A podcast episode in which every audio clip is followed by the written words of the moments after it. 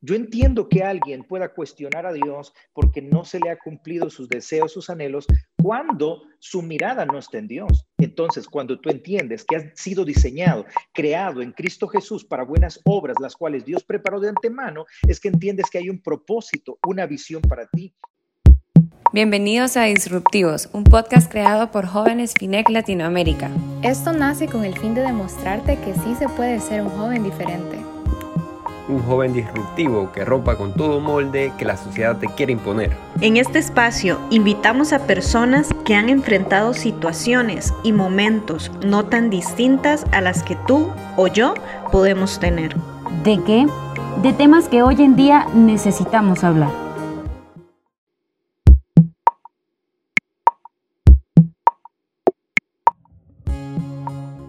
Un placer, jóvenes, poder estar de vuelta con ustedes. Sé que ya estuvimos en la introducción de la semana pasada, pero ya oficialmente este es el episodio número dos, donde ya retomamos de nuevo temas específicos.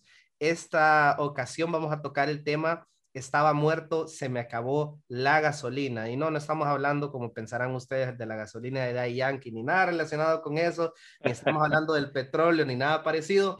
Vamos a hablar un tema un poquito más espiritual, eh, una alegría enorme, como les había comentado, poder volver a conversar, poder volver a tener participantes eh, muy especiales en este podcast. Gracias a todos los oyentes que estuvieron con nosotros el año pasado, eh, muchos eh, constantes, gracias a las nuevas personas que han tomado interés y curiosidad por escucharnos. Bienvenidos si es la primera vez que nos están escuchando y también bienvenido a todos los que nos escucharon el año pasado y los que escucharon el podcast la semana pasada. Tenemos muchas cosas interesantes que contarles. Voy a contarles al final de algunos proyectitos relacionados con el podcast que vamos a tener, pero por esta ocasión, para comenzar, este es el episodio número dos, estaba muerto, se me quemó la gasolina.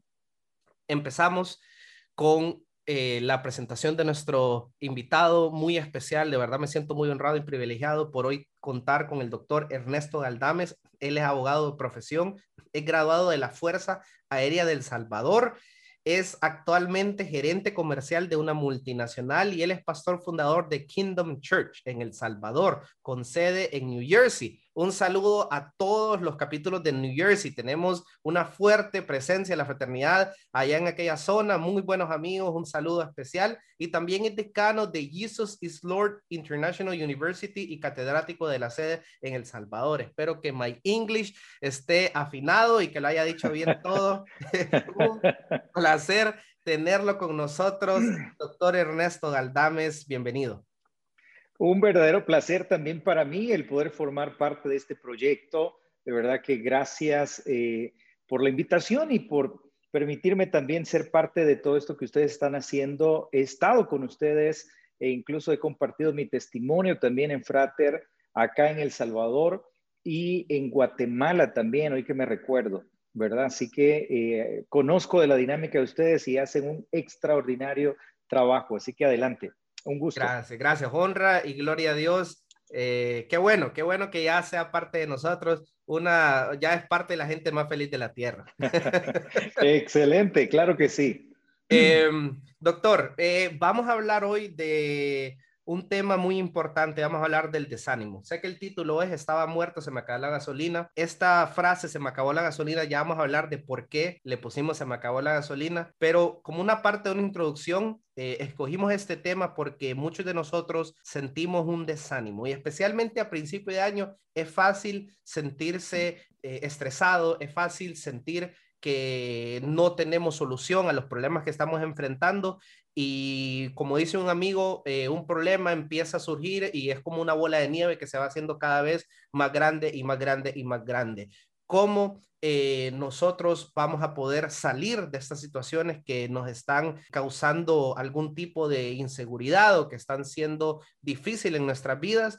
Y quiero comenzar tocando, antes de entrar el tema de Se me acabó la gasolina, el tema del primer amor. ¿Y por qué quiero tocar el primer amor? El primer amor es importante porque muchos de nosotros que posiblemente estemos escuchando este podcast, muchos de ustedes están en ese primer amor y están escuchando este podcast porque tienen curiosidad de querer conocer más, de querer enamorarse más de Jesús. De querer indagar en qué es esto nuevo que están sintiendo, qué es lo que este, sienten en su corazón, qué es ese fuego que está dentro suyo. Pero, eh, doctor, yo quiero hablar en esta eh, introducción qué es verdaderamente el primer amor, porque eh, hay muchas personas que tienen una definición diferente de lo que es el primer amor y, yo entiendo el primer amor, por lo menos así lo entendía cuando yo inicié, como esa realidad en la que me encontraba nueva de poder experimentar el amor de Jesús en mi vida y el deseo inmesurable de querer servirle y estar con Él en todo momento. Pero muchas veces confundimos ese primer amor con emoción y cuando desaparece la emoción y no hay convicción,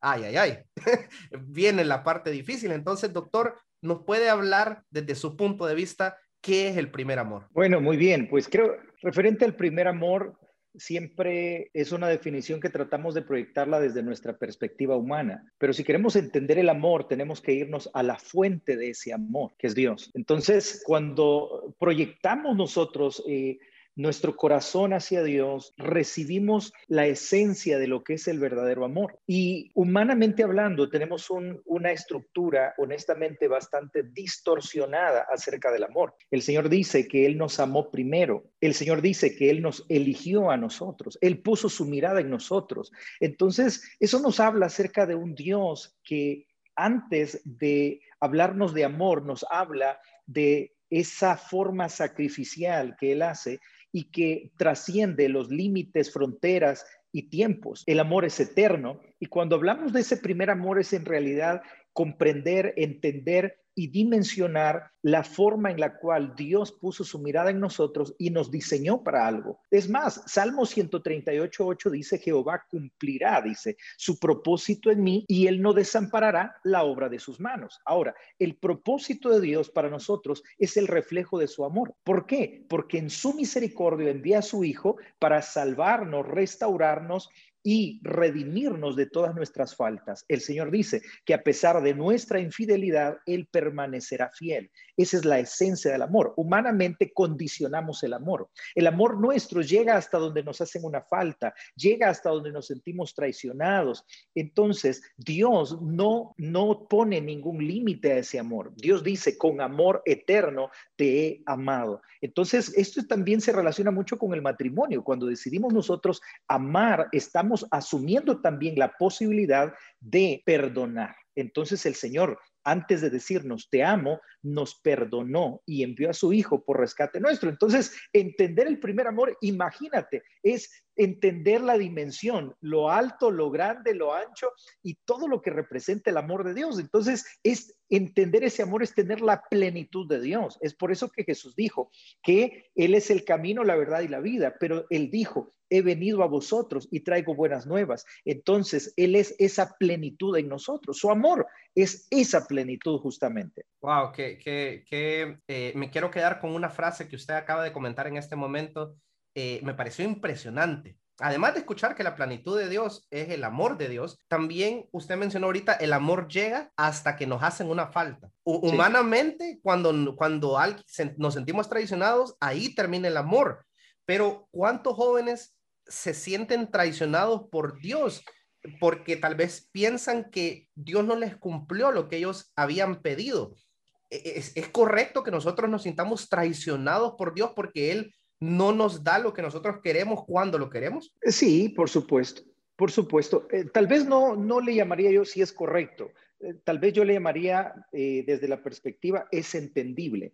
Yo entiendo que alguien pueda cuestionar a Dios porque no se le ha cumplido sus deseos, sus anhelos, cuando su mirada no está en Dios. Ahora, cuando estamos eh, mirando a nosotros mismos, ¿verdad? Cuando estamos viendo nuestro propio bien, cuando nuestro interés, nuestro enfoque somos nosotros mismos, ahí sí nos vamos a sentir defraudados por Dios porque todo es en función de mis necesidades, de lo que yo quiero, de lo que yo necesito, pero nos olvidamos de lo que el Padre le dijo a Jesús y Jesús le dijo al Padre, mi comida y mi bebida es hacer la voluntad del Padre.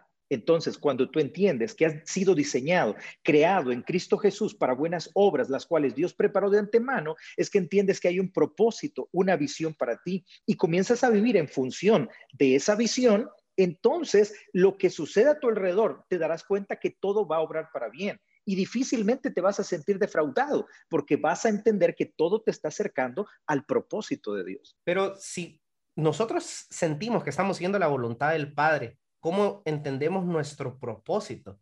Eh, muchas veces me he sentido que estoy tratando de hacer lo que Dios quiere que yo haga, pero no entiendo exactamente si eso que yo estoy haciendo es exactamente la voluntad de Dios y si es parte de mi propósito, ¿cómo podemos lograr enfocarnos en Dios? 3.2 dice poner la mirada en las cosas de arriba y no en las de la tierra. Puedo hablarte acerca de la ley del enfoque y el problema es que muchas veces estamos desenfocados. Entonces, yo ya lo he dicho en otras ocasiones y es que el que a nada le apunta, a nada le pega. Ahora, como bien tú lo decías, a veces sentimos que nos esforzamos y creemos según nuestra propia opinión, lo cual lo digo entre paréntesis porque es muy delicado, porque Proverbios dice, no seas sabio en tu propia opinión. Entonces, esto también nos lleva a someternos a un consejo de eh, esos sacerdotes, a un consejo de esos eh, consejeros, ¿verdad? Y creo yo que también parte de la dinámica de la Frater es contar con, no solamente con testimonios, sino también con líderes que nos van a ayudar en el camino, ¿verdad? A desarrollarnos. Pero ¿cómo puedo sentir yo si en realidad estoy haciendo efectivamente, ¿verdad? Si estoy siendo eh, efectivo en cuanto a la voluntad de Dios. Jesús lo dijo, por sus frutos lo conoceréis. Entonces, la forma más fácil de poder identificar que también estoy haciendo la voluntad de Dios es cómo Dios va a respaldar lo que tú estás haciendo. Entonces, el problema es que muchas veces disfrazamos hacer la voluntad de Dios con querernos salir con la nuestra. Te pongo un ejemplo práctico. Por varios años, casi por seis años, fui pastor de jóvenes en una iglesia y eh, en esa ocasión tuve la oportunidad de aconsejar a muchos jóvenes, relacionarme con muchos jóvenes. Hoy en la iglesia tenemos un ministerio de jóvenes también, pero eh, escuché mucho eh, esa palabra, estoy haciendo la voluntad de Dios. El problema es que cuando hacemos la voluntad de Dios significa esperar en Dios, significa seguir las pautas del precepto bíblico que Él nos establece como un parámetro de vida. Sin embargo, decimos, estoy esperando la voluntad de Dios, pero estoy haciendo mi voluntad. ¿Cómo así? Un joven que no tiene todavía esposa dice, yo estoy esperando en la pero estoy con una novia que yo sé que no es la voluntad de Dios y tengo intimidad, estoy haciendo de todo. Entonces, eso no es esperar, eso es esperar la mejor propuesta, no es esperar la voluntad de Dios. ¿verdad? Así que eh, por ahí creo que va la cosa. Casi, casi le digo ahorita, eh, me sentí identificado. no, no voy a mentir, yo era, yo era de esos que... No, no, sí, yo, yo no podía esperar, eh, creía que estaba haciendo la voluntad de Dios, pero en verdad estaba tratando de hacer la mía y, y de, y de eh, acomodarla hacia la voluntad de Dios. Hablamos de esto y, le saqué el tema de conversación porque siento que para poder enfocarnos y para seguir, para poder hacer la voluntad de Dios, tenemos que tener una relación con Él. Eh, pero cuando hay un desánimo en nuestras vidas, es muy difícil poder volver a levantarnos. Y, el desánimo trae muchas cosas peligrosas a nuestras vidas, incluyendo El, el, estar propenso a caer en pecado, e, esa apatía espiritual y, esa, esa, eh, e, ese desánimo tan grande que pensamos cuando empezamos a caer en pecado que ni siquiera somos dignos de estar en la presencia de Dios. Entonces, Correcto. ¿cómo logramos, Ernesto, poder entender que Dios no, no, no, que no, sí somos dignos, aún con nuestras faltas, de poder volver a buscar la presencia de Dios? Muy bien, yo creo que eh, en principio, que creo yo que es el, el el tema principal que estamos hoy abordando y es el tema de me quedé sin gasolina, ¿verdad? Y es un, tema que, de hecho, desde que me lo presentaron me pareció sumamente interesante porque es un tema de el desánimo, lo cual todos, absolutamente todos, en algún momento de nuestras vidas lo hemos experimentado, ¿verdad? Entonces, y claro, eso nos lleva a sentirnos indignos, a desear la muerte, a considerarla incluso. Eh, nos hemos visto al borde del, del suicidio, en diferentes expresiones, cada quien de acuerdo a su carácter y a su capacidad emocional. Ahora bien, cuando hablamos nosotros de desánimo, estamos hablando de un estado emocional, lo cual es el resultado de algo que no hicimos bien. Entonces, en nuestro caminar, en nuestra vida diaria, vamos dejando demasiadas cosas no resueltas que a la postre venimos a unirlas todas, nos damos cuenta que es imposible seguir avanzando. ¿Por qué alguien considera quitarse la vida? Porque no tiene, ya quemó todos sus barcos, porque siente que no tiene ni la fuerza, ni la capacidad, ni la habilidad para reponerse a todo lo que tiene encima. Entonces, muchas veces nos afanamos demasiado, nos preocupamos demasiado, pero nos ocupamos muy poco. Entonces, hay un adagio popular acá en El Salvador que dice que el que mucho abarca, poco aprieta. Ahora, en lo personal, he hecho una variante de este dicho y es que el que mucho abarca se termina apretando a sí mismo. Entonces, porque nos vemos envueltos en una vorágine de actividades, de cosas que al unirlas parece ser un enorme monstruo que está frente a nosotros, que es imposible poder vencerlo, entonces lo más fácil es rendirnos y decir, hasta aquí llegué ya no continúo, ya no sigo avanzando. Entonces, el problema es ese. El desánimo, como te decía, es definitivamente un estado emocional, pero ese estado emocional es la respuesta de cosas que no hemos estado haciendo bien en nuestras vidas. Entonces, eh, te decía hace un momento que el que a nada le apunta, a nada le pega. Hay un pasaje en el libro de Proverbios que dice que tal cual es tu pensamiento, eso eres tú en tu corazón te lo voy a parafrasear y a decir de otra manera. Nosotros somos lo que pensamos y nos convertimos en lo que creemos. Entonces, el desánimo es la consecuencia de alimentar mal nuestra nuestro bagaje de conocimiento y nuestra capacidad de poder ver hacia adelante. Una persona desanimada es una persona que carece de visión, no porque no la tenga, sino porque en algún punto dejó de tener esperanza, porque perdió la esperanza, porque se venció a sí mismo antes de llegar a la meta. Entonces, tenemos que darnos cuenta que cuando estamos en esas circunstancias hemos tocado fondo y, es ahí donde sentimos que ya no podemos más y como tú decías, es donde nos sentimos también indignos. Es donde sentimos que ya, ya demasiado, Dios me va a sacar, ¿verdad? Ya, ya, ya pequé demasiado, o sea, parecemos atletas olímpicos, ¿verdad? Como que si fueran las Olimpiadas en puro pecado, ¿no? O sea, nos graduamos, nos, ganamos la medalla olímpica en pecado.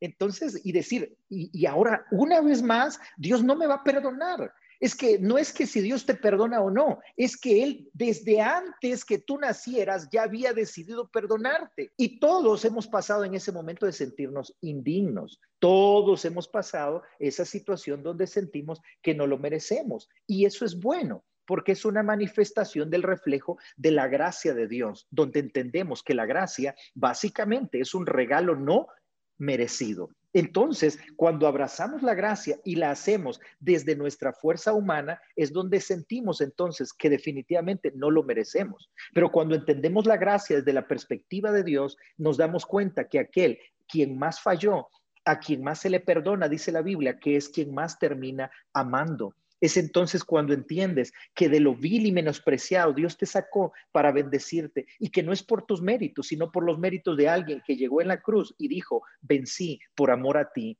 Entonces, es una cuestión de perspectiva y también de con quienes nos estamos nosotros relacionando, el ambiente. Hay muchos elementos que los vamos a estar hablando más adelante, pero eh, definitivamente la sensación de sentirnos tal vez indignos, de sentirnos tal vez no competentes para poder estar delante de Dios o poder vernos a la par de otros que aparentemente están haciendo las cosas bien y, y tienen vidas impecables, matrimonios, relaciones de noviazgo impecables, entonces nos hace sentir como en desventaja pero no tienes que estar viendo nada hacia afuera, tienes que comenzar a ver hacia adentro, hacia aquello que Dios ha depositado en ti. Dice la Biblia que Él ha dejado, Él ha depositado destellos de grandeza en el corazón del hombre. Hay eternidad, dice la Biblia, en el corazón del hombre. Entonces es esos destellos de grandeza que Dios ha depositado en nosotros, que son sus promesas, en las cuales Dios nos dice, no te dejaré ni te desampararé. Quiero regresar a, un punto que nos había estado hablando y era el tema de las emociones. Yo he comprendido hasta este momento y quiero salirme de la, de, quiero sacarme de la duda o quiero saber si estoy en lo correcto.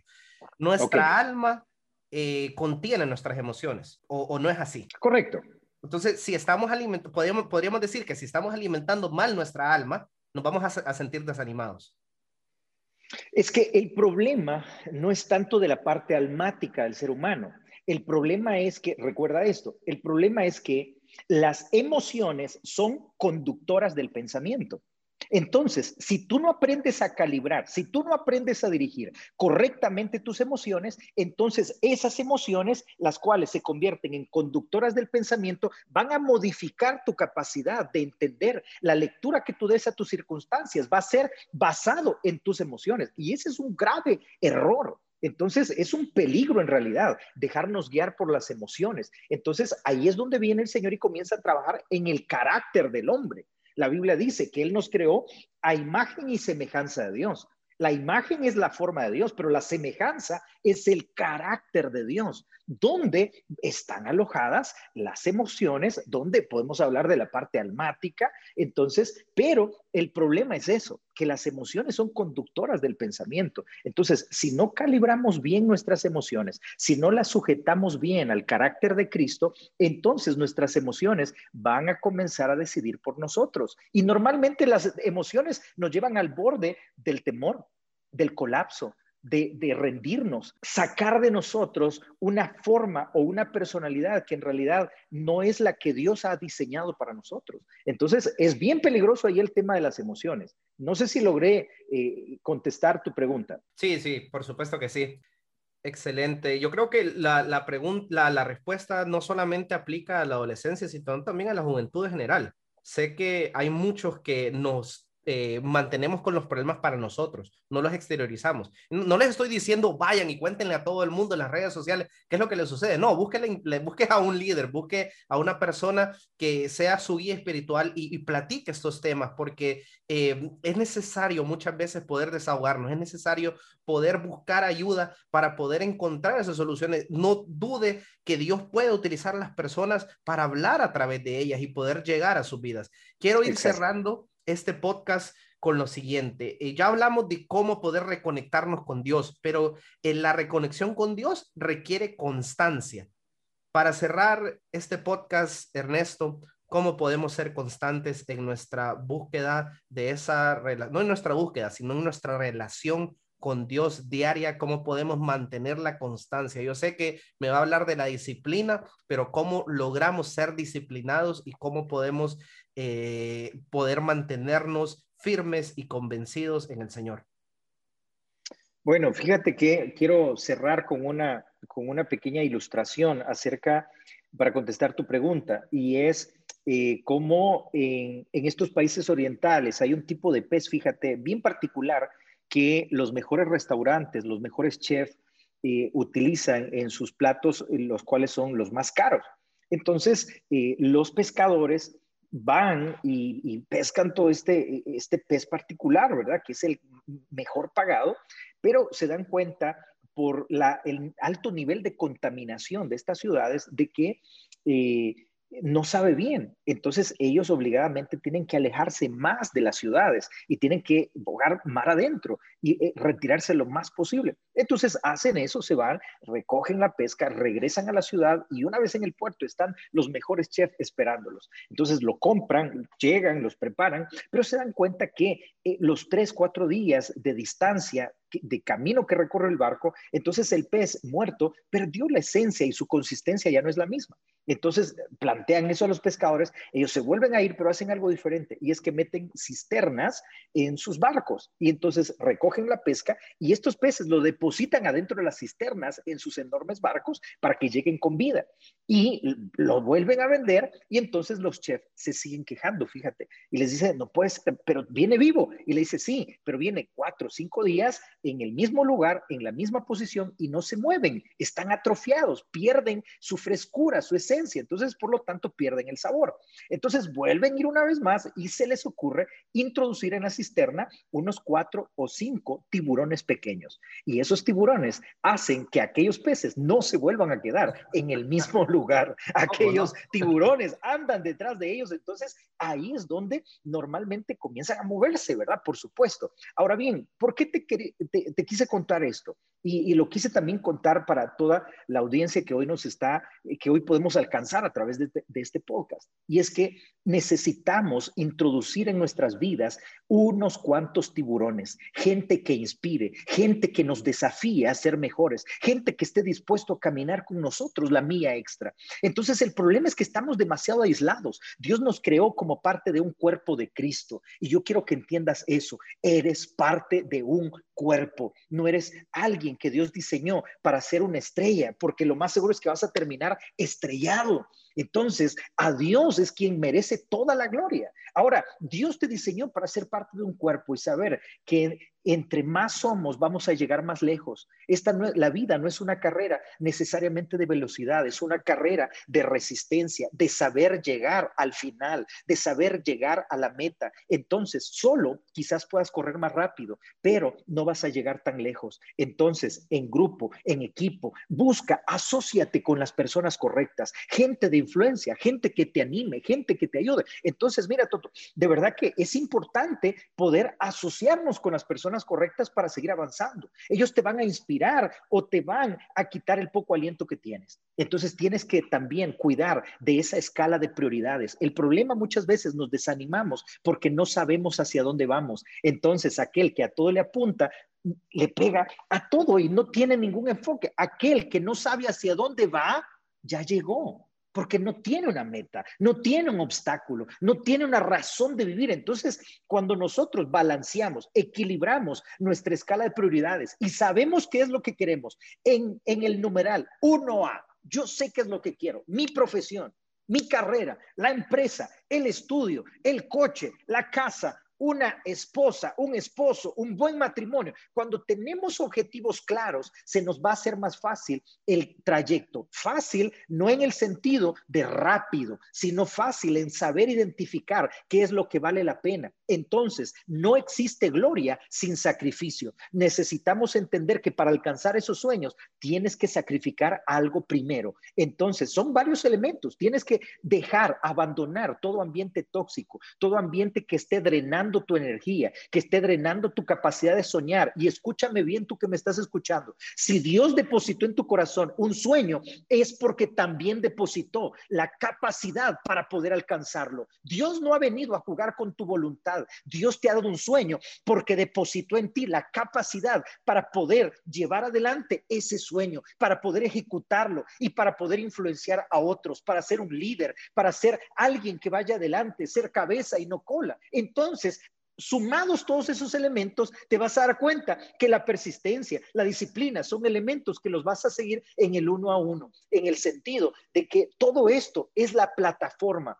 Nos centramos demasiado en la ejecución, pero no en el fundamento. Y el fundamento es importante. Cada vez que tú vas a ver la edificación de algo, tú vas a ver que primero van a profundizar en la zapata. El fundamento, el, la base de lo que van a construir determina la altura. Muchas veces sentimos que vamos hacia atrás porque en lugar de ir hacia arriba, primero tienen que construir hacia abajo. ¿Cuánto tú te estás enraizando? ¿Cuántas bases tienes sólidas como para poder descansar en ellas toda la responsabilidad que tú vas a recibir después. Muchos quieren grandes puestos, grandes responsabilidades. El problema es que no tienen el carácter para poder sostenerla. Tu personalidad, tu habilidad, tus capacidades en la vida te abrirán puertas, pero será únicamente el carácter el que hará que esas puertas se mantengan abiertas. Suma todos estos elementos que he compartido contigo y estoy seguro que encontrarás la motivación para hacer las cosas correctamente porque vale la pena hacerlo estaba, eh, mientras usted conversaba, pensaba en mi mente y Dios me acaba de dar una respuesta a algo que había estado inquieto durante toda la semana. Eh, lo iba a decir cuando acabáramos el podcast, cuando lo cerráramos, pero lo voy a decir porque creo que es necesario que, que, eh, que la gente pueda, escuchar eso también. Yo, yo, usted estaba hablando ahorita de fundamento, de tener bases sólidas y, y siento yo de que eh, una de, las carencias que he tenido en mi vida muchas veces ha sido la falta de la palabra de Dios en, en, mí, el crecimiento en la palabra de Dios. Y esta semana me invitaron a poder iniciar un crecimiento bíblico y lo voy a tomar. lo voy a tomar, voy a hacer espacio en mi agenda con lo que acaba de decir a usted. Buenísimo. Sí, necesito, Excelente.